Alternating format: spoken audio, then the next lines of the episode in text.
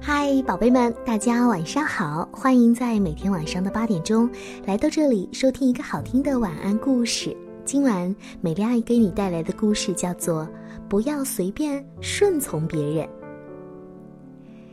凯琳阿姨一把抱住了莱奥，没有等莱奥同意，就使劲的亲了一下他。哎呦，小莱奥真可爱，来，嗯，亲一下。哎呦。莱奥感觉脸上印了一个黏糊糊的口红印儿。他来到镜子面前，一边把口红印儿擦了又擦，一边用略带责备的眼神看着妈妈。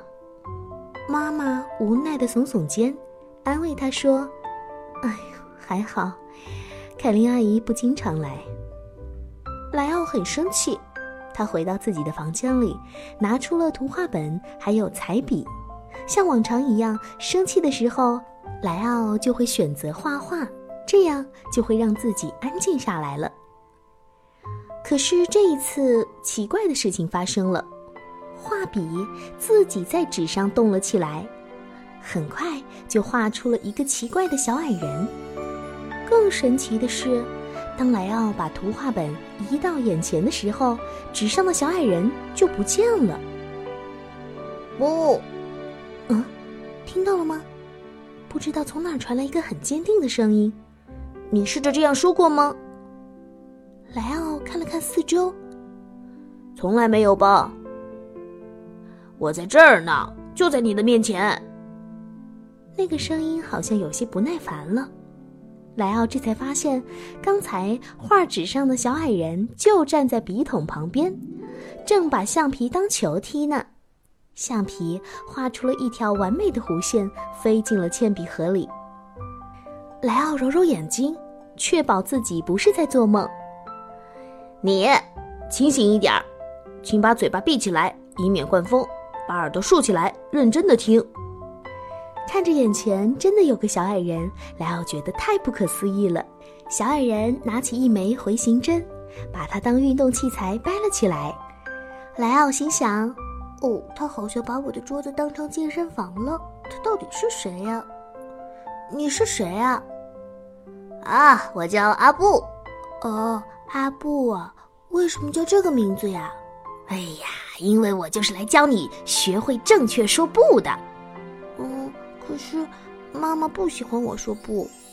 那当然喽，你以前说不是为了引起大人的注意，往往是毫无道理的，所以不受欢迎啊。但是在真正需要的时候，你要学会不顺从别人，勇敢的说不，明白吗？啊，可是那什么时候是真正需要的时候呢？嗯，如果有陌生人给你东西吃，要说不，不管对方给你的是巧克力还是其他的东西，不管他怎么劝你，你一定要说不。哦，明白了。如果有陌生人叫你上车，要说不。即使他说是你妈妈让他来接你的，或者是你爸爸的朋友，甚至请求你快上车，否则就没有办法向你爸爸妈妈交代。记住，一定要说不。莱奥点点头说：“哦，这些我早就知道了。”小矮人阿布倚靠在铅笔盒上，继续说：“如果有陌生人问你知不知道秋天大街在哪儿，也要说不知道，无论他如何央求你。”都不要为他带路，啊！可是如果我知道那个地方，那怎么办呢？哎呀，那你也要说不。大人应该去向大人问路啊，道理就是这么简单。嗯，还有吗？当然还有了。如果有人带你闯红灯，还说走吧，反正马路上没有车，你一定要说不。在游乐场，如果有小伙伴劝你从攀爬架上跳下来，即使他故意刺激你说，你不敢吗？你也要说不。排队买东西的时候，如果住在附近的阿姨想插队，要对她说不。